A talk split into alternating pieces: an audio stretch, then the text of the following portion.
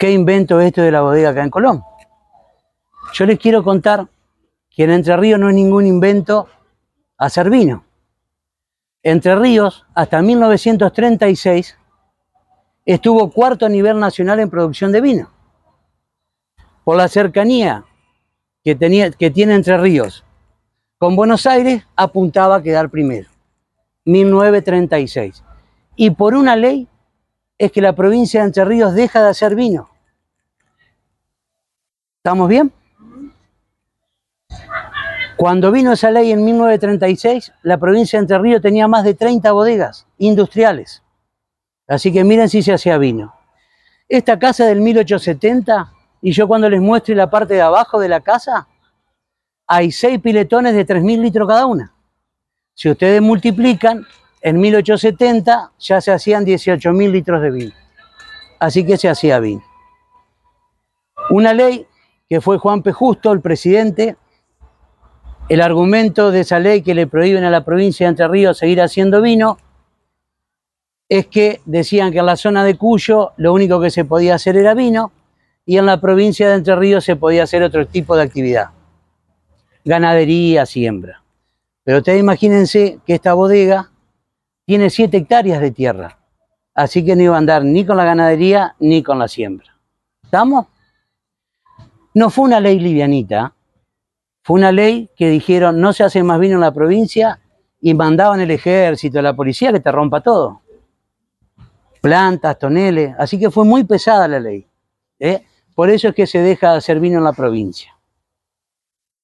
Otra de las cosas que les quiero decir, que la provincia de Entre Ríos hace vino de la provincia de Entre Ríos. El terroir, el terroir es de la provincia de Entre Ríos. Cuando hablo de terroir, lo primero que nos imaginamos nosotros es la tierra. Pero cuando hablamos de terroir, es un conjunto de cosas. Es la tierra, es cómo conducimos la planta, es el clima, es la mano del enólogo, ¿me explico? Es cómo hacemos el vino nosotros, eso es el terroir, un conjunto de cosas. ¿Estamos? Pero yo con este versito que nosotros hacemos vino de Entre Ríos, le puedo dar cualquier cosa a tomar y digo, bueno muchachos, esto es lo que sale acá de esta tierra. ¿Cómo hacemos nosotros para saber que estamos haciendo las cosas bien? Todos los años esta bodega manda los vinos a competir a San Juan y a Mendoza. Este año es un orgullo muy grande para, para la bodega Bullies, que de seis vinos que mandó a competir a San Juan, dos fueron medalla de oro y cuatro medallas de plata, y el vino espumante, el espumante Natur de la bodega que se mandó a Mendoza sacó medalla de plata, y un Blanc de Noir sacó oro en Mendoza. Así que un orgullo muy grande que tenemos. Así que cuando terminemos les voy a convidar un, un buen vino. ¿Estamos? Bueno, ¿cómo llega el vino a la provincia de Entre Ríos? De rebote. ¿Por qué digo que llega de rebote el vino? Porque los primeros inmigrantes que llegan acá a la provincia no venían para acá, iban para Corrientes. Corrientes había pedido inmigrantes Ustedes imagínense que esa gente que venía de Europa, suizos, franceses vinieron, no venían de vacaciones a la Argentina, venían porque le estaban pasando realmente mal.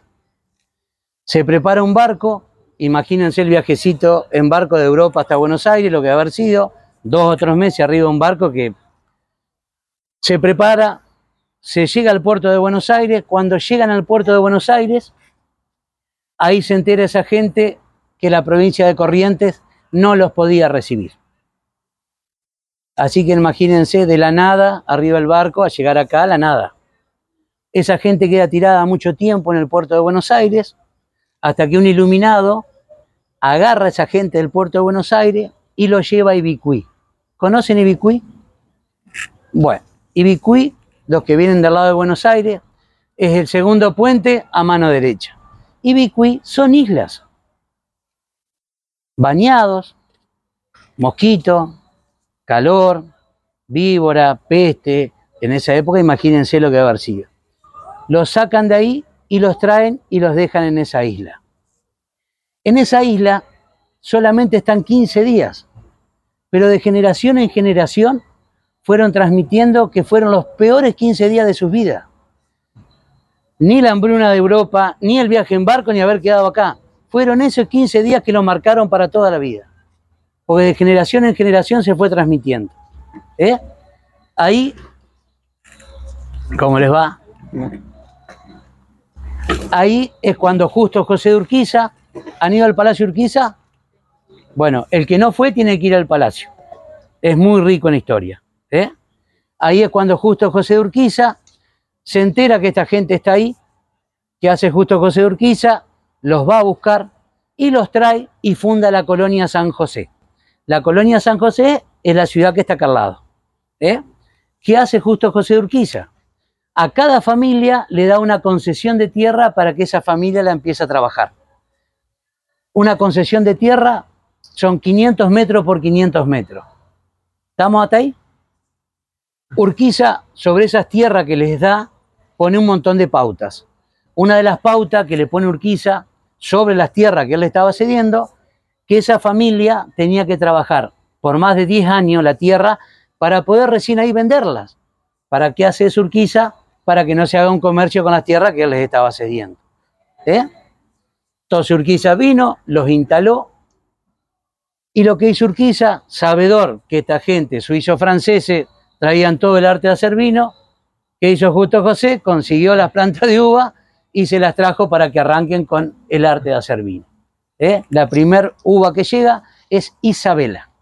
¿Estamos bien? Por eso que yo siempre digo que de rebote Entre Ríos tiene vino. ¿Eh?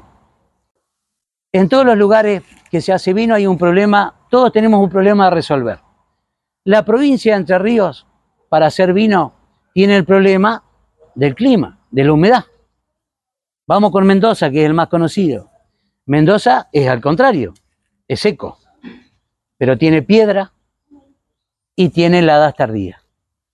Este año las heladas tardías le quemaron todo el cultivo. ¿eh?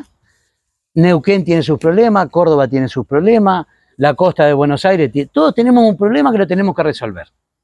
¿Cómo resuelve la provincia de Entre Ríos el, problema de la humedad? Y ahí vamos a la planta, por eso se la mostré. Cuando yo les decía, la conducción de la planta acá, acá la planta se abre. ¿Por qué se abre la planta y no se cierra como en Mendoza?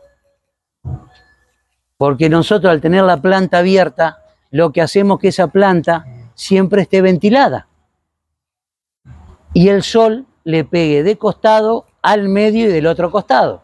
Así que tenemos la planta ventilada y soleada. ¿Ok? ¿Qué pasaría si nosotros en vez de abrir la planta la cerramos a la planta? Como hace Mendoza. En vez de cosechar uva, cosecharíamos champiñón de la cantidad de hongo que tendría esa planta. Porque es así. Nosotros la tenemos que abrir, no la podemos cerrar, ¿eh? porque nuestra planta necesita ventilación por el clima que tenemos. De ahí tenemos solucionado desde la tierra para arriba. Ahora vamos de la tierra para abajo, que tenemos otro problema. En estas zonas de mucha humedad, la tierra tiene un parásito que se llama nemátodo. ¿Han escuchado hablar del nemátodo? Bueno. Eh, ¿Han tenido ustedes alguna planta que le han cuidado, la han mimado y de un día para otro se le secó? Bueno, ahí está el nemato. Si ustedes agarran esa planta, sacan suave, la sacan de la tierra y le lavan la raíz y se ponen a mirar, ahí van a ver que toda su raíz tiene como un callo hecho, como un callito. Eso es el nemátodo. ¿Qué hace ese nemátodo? hace un tallo en la raíz y ¿qué pasa con la planta? La planta no puede absorber. Por eso se termina muriendo. Es como si a nosotros nos cosieran la boca y mucho no vamos a durar. La planta es lo mismo. ¿Qué hace ese nemátodo? Cierra la raíz y no puede absorber la planta. Tenemos ese problema en esta tierra. ¿Hay productos para tirarle? Hay productos para tirarle para matar ese nemátodo. El 99,9% está prohibido no se puede tirar. Y ese 1% que queda está prohibido en la uva. Si llego a tirar eso para matar los nematos, los enveneno ustedes. Tampoco puedo tirar producto. ¿Cómo hago para sacarme de encima ese nematodo? Y ahí es donde yo les mostré que nuestras plantas salen con un tronco finito, después se hace una bocha y sigue para arriba. Porque acá son todas plantas de injerto. ¿Qué es un injerto? es la raíz resistente a ese nemátodo con el tallo de la planta que queremos conducir nosotros. ¿Me explico? Y ahí donde se hace la bocha es porque se pegó la raíz con el tallo. ¿Eh? Entonces ahí ya tenemos solucionado, desde que nace la planta hasta que salen las uvas. Ahora tenemos otro problema con el tema del tiempo, el tema de la cosecha. Acá la uva blanca se cosecha mediados de enero, siempre digo mediados porque nunca sé qué mediado, y la uva tinta mediados de febrero. ¿Ustedes saben cuándo se cosecha la uva en la planta? Bueno, la uva no se cosecha cuando uno la ve linda, que sí, mirá qué uva que tengo. La uva viene un aparatito que se le va midiendo el azúcar que tiene adentro. ¿Me explico? Esa cantidad de azúcar, esa cantidad de azúcar tiene que ser de 12 y medio para arriba. ¿Estamos bien? No es cuando yo la veo, cuando el azúcar me da. ¿Por qué necesito el azúcar de la uva? Porque el azúcar que tengo es lo que después se va a terminar convirtiendo en el alcohol que le va a dar al vino. Por eso que yo no la cosecho antes, tiene que estar de 12 y medio para arriba. ¿La puedo cosechar antes? Sí, pero ya no es vino. ¿Eh? Nadie va a comprar un vino con 11 grados de, alcohol. Siempre es de 12 y medio para arriba. No me sirve. Y ahí es cuando tenemos un problema. imagínense que hoy medimos la uva, está con 11 de azúcar, sabemos que dentro de tres días va a llegar a estar con dos y medio que la vamos a poder cosechar y mañana llueve.